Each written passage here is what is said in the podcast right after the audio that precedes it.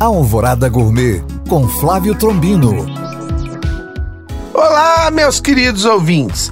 Mês de dezembro, mês das festas, e vou começar uma série de receitas para deixar suas comemorações incríveis. A de hoje, glaciados de figos com nozes. Vocês vão precisar de 12 figos cortados ao meio, 250 gramas de manteiga, uma xícara de açúcar, 300 ml de suco de laranja, duas colheres de sopa de vinagre de maçã, 150 gramas de nozes. Em uma panela bem quente, derreta a manteiga e entre com o suco de laranja, metade do açúcar e o vinagre.